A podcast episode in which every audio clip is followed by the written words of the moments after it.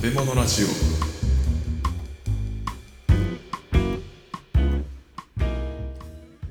カチャ料理無糖無糖拓郎です武藤太郎です。このラジオは少し変わった経歴の料理人兄弟が食べ物の知られざる世界をちょっと変わった視点から学んでいくラジオ番組ですはいえー、食べ物ラジオ本日で80万回再生を突破しましたありおーおーありがとうございます。がとうございます本当あの SKS ジャパン以降はい。あのその前後はねあんまりこう再生回数自体は変わってなかったんですがはい。えーその後ねじわじわと増え始めまして、うんえー最近は3ヶ月で十何万回再生とかえー、いくようになりましておかげさまで、ありがとうございます。えーフォロワーの方もねあの徐々に増えてまいりまして、うんありがたい限りでございますありがとうございます。なんか頑張って勉強した甲斐があります ね。は本当にねなんかあのコンテンツのね数もだいぶ溜まってきてはいるんだけどい。はい。いろんな媒体に上げきれてない自分が いてあの YouTube もねまだ中途半端だしはい。あの本当はニコニコ動画とかにもねあのちゃんと上げていかなきゃなと思いつつ、えーあとボイシーさんですよねなんかお声掛けいただいたみたいなので、えーまああの審査は通らなきゃいけないので審査を出してるんですが、うんそちらも通れば上げていこうかなとなるほど思ってますはい。で多分前回でも同じこと言ってるんですけど「クロスポット」という番組ですねえっ、と銀シャリの橋本さんと、うんえー鈴木まみこさんのお二人でやられているポッドキャストの紹介番組はい。ですねでこちらにあの、えーノート食のラボラジオさんと一緒に取り上げていただいて、うん。えーなんと作家さんがねいらっしゃってその方が当番組を紹介してくださると、うんね、めちゃくちゃ褒めていただいてねありがとうございます。本当に。ね、うん本当にあのそうやってご紹介いただくことが増えましてありがたい限りでございます。はい。はい、ということで本編いきますか。 はい。あとは食べ物フォレストもねあの徐々にちゃんと上げ始めましたのでそちらの食べ物フォレストの方もよろしくお願いします。はい。頑張ります。はい、ということで本編いきます。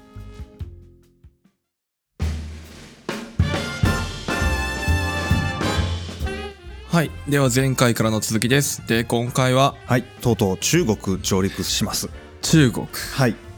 前回までのお話で、えーまあ、インドの辺りを起点にしてこう南に伝わっていくものと、えーユーラシア大陸を北上して東へ東へと行く、まあ、陸のルートですねはい。これあの前回まで言わなかったんですけど、うんいわゆるシルクロードっすああシルクロードのことそへえうで海の道はマリンロードとか言われていてうんやっぱこれもシルクロードの中に数えてるような参考資料とか社会の教科書とかでもねあのあるんですよほね、シルクロードっていうとなんかずっと陸の道があるみたいな感じなんですけどイメージねううんと思ったでしょえそう思ってるうんいま、未だにざっくり言うと3本分かれてるんですよえ一1本じゃないの1本じゃないですし、まあ、あの道路なんでねあ一本道なわけなくてあちこち分岐してるんですよあーあなんか支流みたいな感じうんではなくてというわけではなくてもういろんな道があってまあそれをずっと辿っていくと西ヨーロッパまでたどり着くよねみたいなああそうなんだすごいイメージあのなんか一本さ大通りみたいなシルクロードがあって、はいなんか各地域にこうなんか枝葉のようにちょっとずつこう降りてるイメージだったんだけどあというわけではないですねああではないんだ、うん、いろんな国が間ありますんでそれぞれの国に向かう道とかそこから帰ってくる道とかいろいろとこうぐねぐねぐねぐねと複雑に絡み合ってるんですよ。ああそうなんだはい、ざっくり言うとですね。へえでそれを大まかにこういうふうに集約できるよっていうのが北側のもうほんとロシアの方を通っていく道と、うんまあ、いわゆるシルクロード真ん中のとこですよね。うんうん、うんと海の道、海の道、うんっていう感じにあの分けられるそうなんです。へえでこの「ゴマのシリーズでお伝えしているのは陸で来てるのがもうまさにシルクロードですよね、うんうんうん、中東の辺りを通ってで中央アジアからこう中国の方に入っていく道はいはいはと、まあ、インドの方い、うん、であとはアフリカからもう一気に海で行く道ね海で行く道、はいもう前回までのお話でアフリカ大陸の東岸ほから海でもダイレクトにスリランカですよね今のねセイロン島とだったりとかインドにもう来てたよねううんっていう話したじゃないですかうんうんしたねで東南アジアにももうダイレクトに行ってましたよねっていうはいこれが海の道でいわゆる海の道を通ってやって、えー伝わってきたゴマっていうのが熱帯型熱帯型、うん、アフリカでもともと原型の熱帯植物としてのゴマがあってうんそれが栽培化されたものが船によってマリンロードを伝わってあちこちの国に行きますうんだからすなわちずっと熱帯を通っていくんで熱帯型だけが展開していきますと。おーで陸の道を行く方はうーんとアッシリア帝国とかねあのイスラム圏の中東とかあの西アジアって呼ばれてるエリアですねうんあそこでだいぶ長いこと時間かかって温帯型に進化をしてうん植物的な生物的な進化をガチでして、うんそこからギリシャ方面に行ったりとかトルコからウクライナの方に行ったりとかそのまま真東のインド方面に行ったりとかこういう感じなんですよ。うんなんで、えー話を元にざっと戻すとシルクロードの真ん中と下を通ってますはいで下は熱帯型の電波経路ですうんで真ん中は温帯型の電波経路ですっていう風になりましたとはいで、えー中国でまた別のもう一個の支流みたいなのがあって温帯型の経路が真東に行くミャンマーとかあっちの方に行くルートと、えーその手前のバクトリアって言いましたけど前回ガンダーラで紹介したエリアですねうんそこから北の方に上がって中国へ行く道がありますよっていうところで前回終わったと思うんですよ。はいはいは何せね収録だいぶ空いてるんでタクの記憶だいぶすっ飛んでると思うんだよね。いだいぶ飛んでるんだよねさっはき台本見たけどあのね収録中台本あるのに俺ほとんど見てないから さ最近あの情報量多いからね、はい逆に目で追うとなんか理解した気になっちゃうからさ、んう見ないようにしてたらまあなんと台本見ても思い出せないっていう まさかの事態まああの今までの全何話かの話をざっくりまとめるとこんな感じでしたと。はいはいはいでとうとうシルクロードの東の果てですようん中国は。東の果てはい。もう日本はね極東は日本なんですけどうん海隔ててますからシルクロードの東の端っこといえば中国なんですね。はいあの一般的な解釈でしたうんで今回はその話をします前振り長えな だいぶかかったねいやまあ要はユーラシア大陸の橋はいってことだねそうですね、うんやっと中国来たよってなんか日本人はごま油とか言うと、うん、中国だねとか思ってるじゃないですかうん、うんそこ来たよっていう話、長かったね、うん、平たく言うとちょっと振り返りをざっと入れたので長くなりましたはいはいでこれは過去のシリーズでも何度か何度何度か出てきている「子」という字ですねごまのあの一文字目の「こ」の字ねああはいここ子がつく植物とか食品他にもいっぱいありますよねっていつだったか話したことあるんだけどあのいゼロ話目あーお試しかあれはお試しはキュウリだねあーはいうんきゅうりですね、はいえー、きゅうりとか胡椒なんかもそうですねお確かに胡椒だね、はいあと食べ物じゃないですけど楽器で言ったら呼吸とかねああ呼吸ね、いろいろと「こ」のつくものちょっと書き出してこなかったんでパッと出てこないですけはど、いあの結構いろいろあるんですようん、でこれはその個の地方から伝えられたものっていう話をしたと思うんです。ほでこの、えー このってここのちょっとややこしいなえっと個というエリアから、えーいろんな文物が伝わってくるきっかけになった人っていうのがいるんですよ。うああここから持ってきた人がいるはい、うんえーその方の名前を長剣と言います。長剣はい、長剣の長は春という字ですね弓辺に長いと書く長ですね。はいはい剣がちょっと難しいんですけど。剣の読み方わかんない、うん、これパッと見長剣って読めないと思うんですけどね何この字あとね、えー寒いという字あるじゃないですかうんの中が点々ってなりますよねはその点々が馬に変わりますいすごい字だねなかなかすごい字ですねうんやっと覚えましたよ、いや見ても意味がわかんないから、はい、これいろんな文献であの食文化を探っていって中国が出てくるとちょいちょいこの人出てくるんですよ長剣さんはい長剣さんえーこれなんでかっていうとですね、まあ、あの中国大陸で本当に言われてるかどうかわからないですけど日本国内の中国料理やってる人たちの間では長剣物っていう食材のシリーズがあるんですって長剣ものはいこの長剣さんがきっかけで西方エリア西の方から伝わってきた食材がありますよねこれを一くくりにまとめて、まあ、日本でいうなんていうの、えー、舶来物とかっていうじゃないですかうんうんであと昔だったら空物って言ったね、はいはいえっとじゃあそれは唐からやってきたから空物って言ったそれと同じような勢いで長剣物っていう言い方をするらしいんですよああここは人物名なんだ人物名、へえ、うん、らしいんですよねでそれが、えー代表的なのが、まあ、ごまですよまずごまねはいきゅうり胡椒小麦あと小餅小餅、うん小平っていうものかな分かんないけど、まあ、そっちの方で作ってる餅のスタイルらしいんですねこれは料理名かな、あとは、えーネギうんナスほうニンニク、おうにんにくもうんか、ザクロブドウ人参ぶどうも入るんだブドウも入るそうです、えただですねこれ今ざっと挙げましたけど、まあ、他にもあのスパイス類いっぱいあるんですよー、うんあるんですけどこれら全てを一応長剣ものとは言ってるんだけど長剣本人が伝えたわけじゃない、うんうんうん、あのいわゆるヨーロッパの文脈でいうとコロンブス交換ってあるじゃないですかはいはいコロンブスがあのアメリカ大陸に進出したことでいろいろとこう文物が交流しましたよっていうものを全部ひっくるめてコロンブス交換みたいなの言っちゃってますよねうんあんなイメージおー、うんまあありがちだよねそう長健さんのきっかけでこんなことになりましたよみたいなうんでここで伝わったんですけどこの長健さんどのぐらいの時代の人かっていう話なんですけど、うんえーっとね紀元前2世紀から1世紀にかけて紀元前はいまあ紀元前200年から100年かそうだから紀元前120年くらいとか言われてますね大体。ああそうなんうだん、でこれ前回のそのガンダーラの話のもうまさに続きの話なんですよ。うんちょっとあの如来像思想がとかって仏教がこんな風に変わりながら、えーシルクロードを伝って中国に行くんだよみたいな話ちょっとしたじゃないですかはいはいその流れと同じような時代間で長剣によってエゴマが中国に伝えられたという風に伝わっています伝わっているはいでほぼ、まあ、中国でちょっと詳しい方はそれが真実だと思っていますうんっていう話ですねまずおーおーはい、で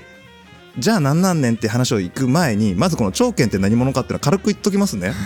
あーそこ行くんだうん、誰かわからん人だって、まあ全然イメージはついてない、うん、時代はね紀元前、えー120年前後っていうことなのでこれはね漢帝国ですね漢帝国はい漢帝国っていうのはおよそ前漢後漢合わせておよそ400年ああ長いね長い長いんですよ漢帝国マジでうんうんでえーっとね、まあ、知らない方自分で調べた方がいいと思うんですけどざくっと言うとなぜか400年のその漢帝国全漢と五漢で分かれるんですねああよく言う聞くねはい間にね一瞬秦っていう新しいっていう字を書いて秦っていう国ができて瞬間できて速攻滅ぶんですよあああるんだ間にあるんですあそういうことだから分かれるの、分かれるんですへこれあのね一瞬だけどこの秦と新しいという国がえーっと日本酒の会かなんかで出てきてるえビーールかななんか酒は百薬の長の下りで出てくるんだああやった気がするけど真かどうかは覚えてない新しいその秦という国がねうんえー酒は百薬の長にして貴重なものだからこれは国家事業にして民間で流通させるなみたいなっはいはいはいていうことを言ったのがその間のシーンねあその短いスパンで言ったんだそうえーそうなんですよもうこの人はあのすごく放火団で賢い学者さんが王様やってたんですけど、うんえー王もうだっけ違う王もじゃ王もはそれはキングダムだ王本あそれもキングダムだ忘れた 王なんとかさん記憶が混ざっとる、はい、ちょっとね覚えてないですメモしてないんで、まあまあそれは脱線なんでいいとして、はいまあ、前巻後巻で分かれますよねっていううちの前巻の方前巻の方そう前の巻と書いて前巻ですねはいこの7代目の皇帝に仕えていた人うんうん7代目皇帝メモしてあるからもう分かりますけど武帝ですね武帝はい武士の武に帝国の帝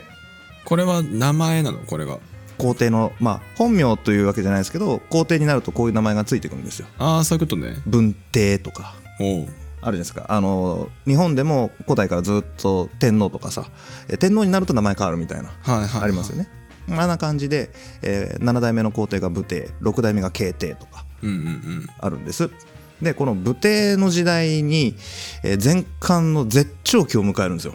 絶頂期そう漢のお漢帝国の半島がめちゃくちゃ広がってでかくなるはいはいはいはそして、えー、高祖劉邦劉劉邦わかります、うん、い劉邦ね初代ね、うんこの人がやろうとしてできなかったこと歴代の皇帝たちがなかなかこうやろうとして達成できなかったことをこの武帝の代で大概成し遂げるみたいなそういう絶なる絶大な時代なんですよ。はいはでその中の一つに北方の郷土を討伐したいっていうのがあるんですね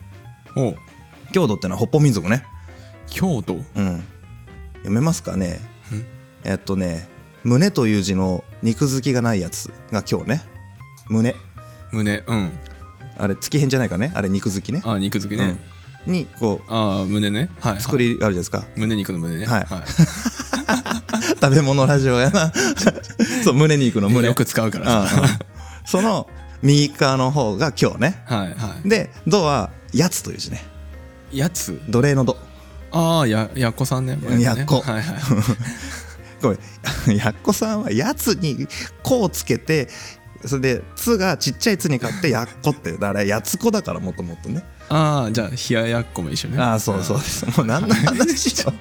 伝統ゲームじゃないねもう入れ子おかしいだよもういいやえっと北方にはい、郷土っちゅうねおっかない人たちがいたわけですよああはいはあいれこれはねもう秦の時代とかねうんえー、高祖劉邦の時代とかでもからもうずーっと強いのね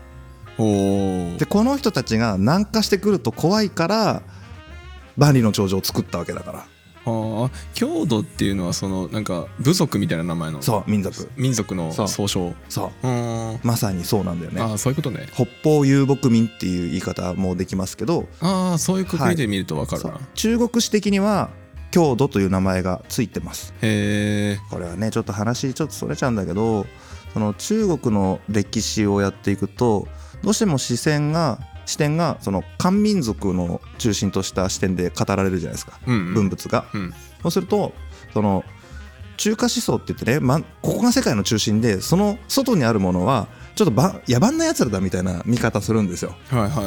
だから他の民族のことをみんなね野蛮そうな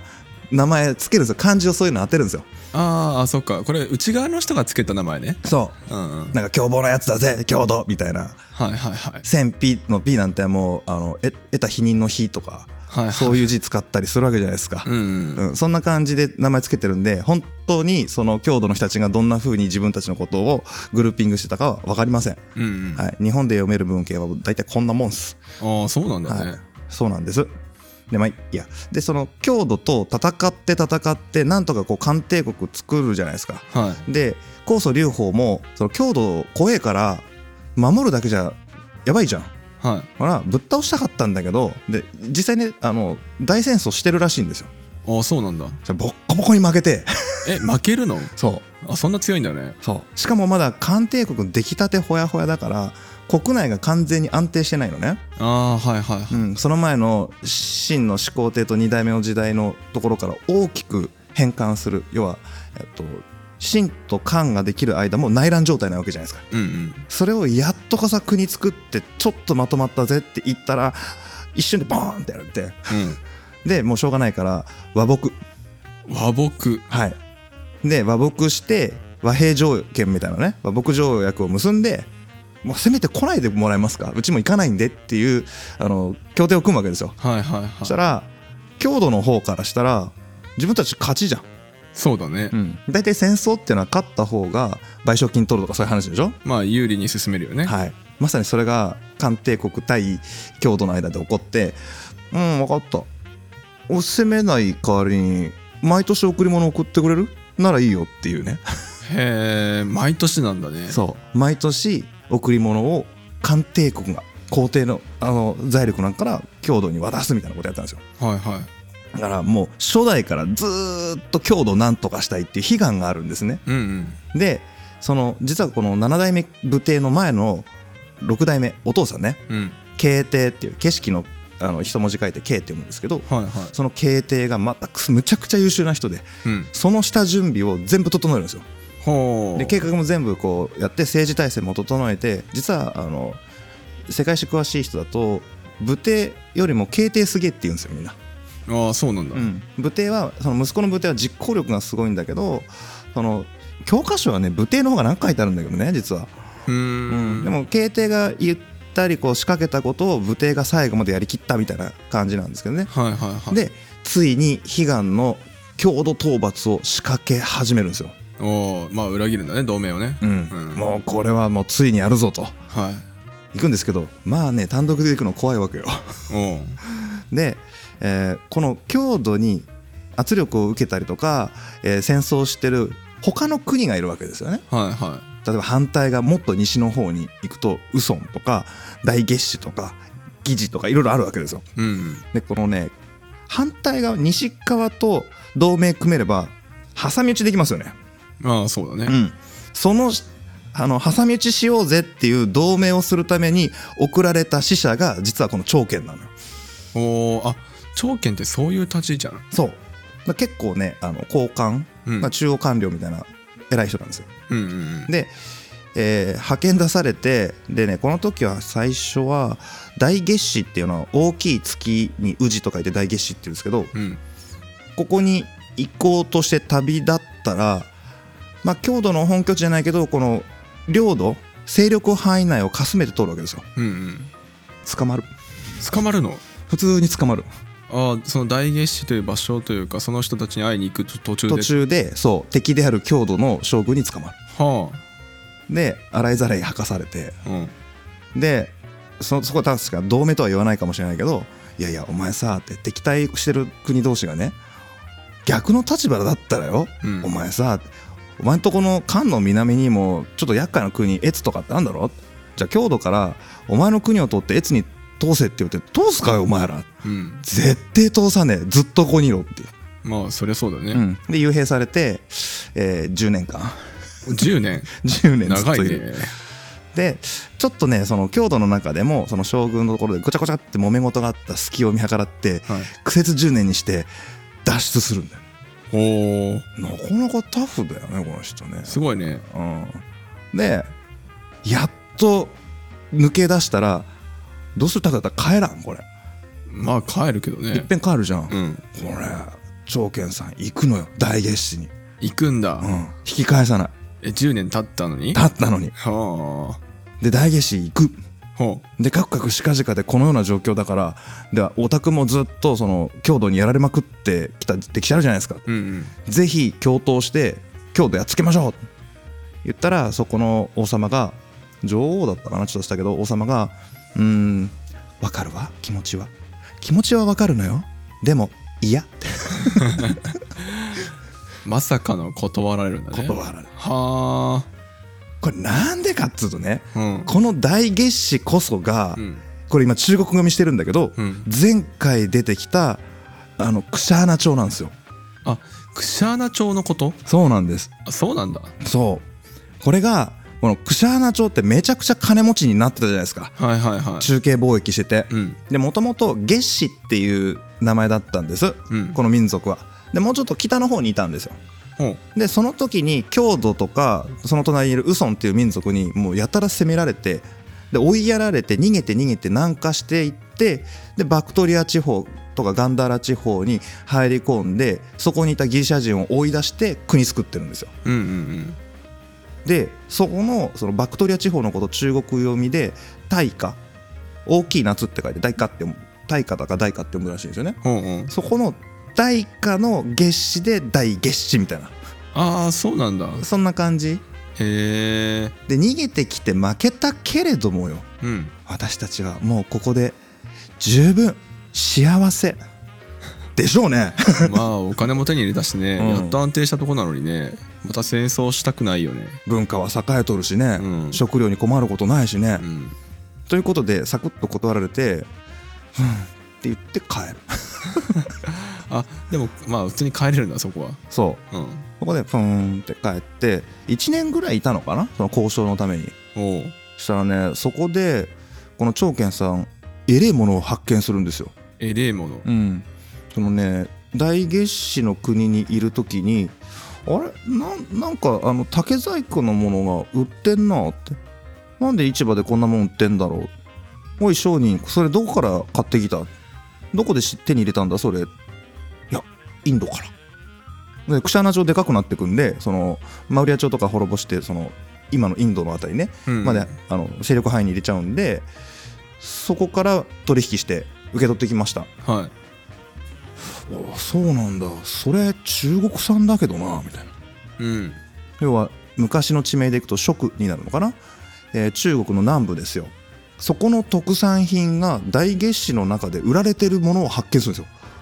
すよはあだいぶなんか遠回りだねうん、あれ俺たちこの西の国と交流今までなかったけど商人レベルではなぜかあるぞうんどういうことやみたいなあインドと中国の南部って交流あるんだほら中国広いけんねまあ中国広いね、うん、だから南が中国南部が他の国とどういう交流してるかっていうのはいまいち把握できてなかったっぽいんだよね。ああそうなんだ、でおおすげえなと思ってその情報を持ってイカ帰るわけですよ。うんダメっしゃーっつってで皇帝に言って、まあ、その後ちょっと会ってもう一回行くんですねこれは今度はねあの長健本人が「いや皇帝やっぱり西側の国と交流図った方がいいです」と。うんなぜならばこういう国がたくさんありますと。で我々の知らないところでいろんな文化やものや交流が行われています。うんだから私たちもその世界に入っていった方がいいし大月氏がダメならウソンと同盟組めばいいじゃないですか。はいはい誰が行くんだ私が行きますって。ってああ言って今回はすんなり行くんだよ。そうなんだ、うへん。すんなりたどり着けたの。えそれはねあのさっき言ったけどこう強度の中でもちょっとこう揉めてたりするから、うんスーッとねその隙をついてスーッと行けたんですよね。へえよし行けたと思ってで嘘に言ったらやっぱり断られるんでね、断られるの、ううん、ん、いやいやいいっすいいっすちょちょっとうちはそんな乗らないですみたいな、うんだけど、ま、あのわざわざこんな遠くまで国の使者としてね正式な使者が来てくださったので礼儀として私たちもあなたに伝えるんじゃなくて皇帝に直接お話に行きますから私たちも行きますってへ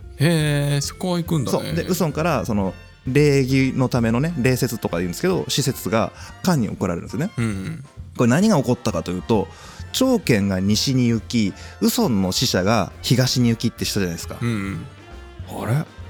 こんな東の果てにすげえ文化持った国あるやん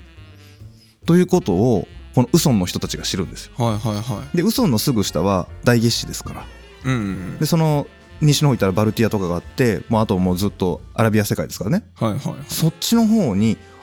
すげえなんか東の方に巨大なる帝国があるらしいぞという噂が伝わってくんだよねうーんつまり西側世界から見たら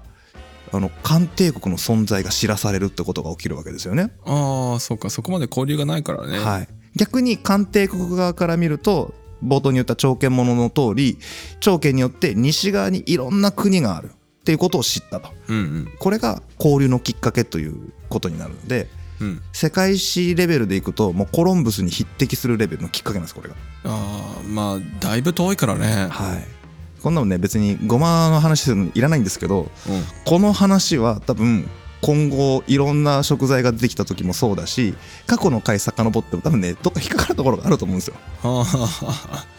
まあアジアのコロンブス交換的なポイントなんではいはいなんでちょっとだけ余分に話をしてみました。そうなんだねまうあんそうなんか西側とかインドあたりのさ地域インドから上にかけての地域から見ると中国ってさ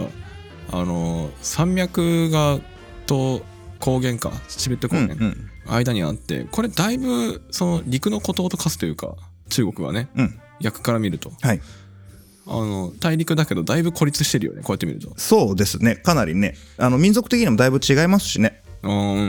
んん、確かにその郷土とか大月氏とかウソンとかその辺りはもういわゆる漢民族のモンゴロイドとはちょっと違いますからねああ、うんそうか昔コーカソイドとか言ってたけどねうんうん、ううん、ん、なんとかスタン系の国ばっかりのエリアなんでもう明らか顔違うじゃないですか、ああ違うね、うん、なんでもうそもそも人種違うんですよああ、まあそうかうちうちらは島国だからさそういう感覚あんまりないけど、んこんだけ大規模な大陸になるとそういうことが起こるんだね。起きますねう、ん、で実際現代の中華人民共和国の地図をイメージしちゃうと全然半島が違うので、うんううんん、寒天国が巨大だとはいええー前漢の頃はそんなに大きくないうんそうだねう。ん、そうなんですよで前巻の最後そのねこの武帝の時にむちゃくちゃ大きくなるんですけど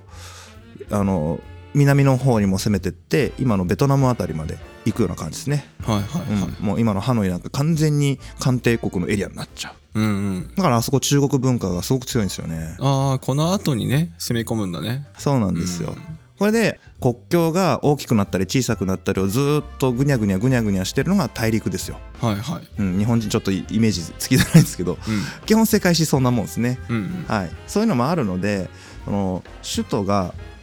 この時は洛陽かだから、えー黄河のわ方なんで結構北なんですね、うんうんうん、だから南側の方で何が起こってるかとか民間レベルの話になるともうね皇帝にはとんと把握できないみたいなああ時間もかかるしね把握するにもそんな感じうんだから中国史を見るときにはいくつもの国に分かれてて一個一個の国が今のジャパンよりできんじゃねみたいな状態になってるんではい三国書が、うんうんうんまあ、そんなイメージでいくとまあ情報伝わらんよねみたいなそうだねイメージですね、うんはいでここまでが中国にゴマが伝わったお話でしたはいが違った違ったそう違ったんですよほ長年これが正当なルートだというふうに考えられていましたうはいがもっと早かったもっと早かったはいこれね紀元前2400年から2200年頃の遺跡から長すぎたので次回です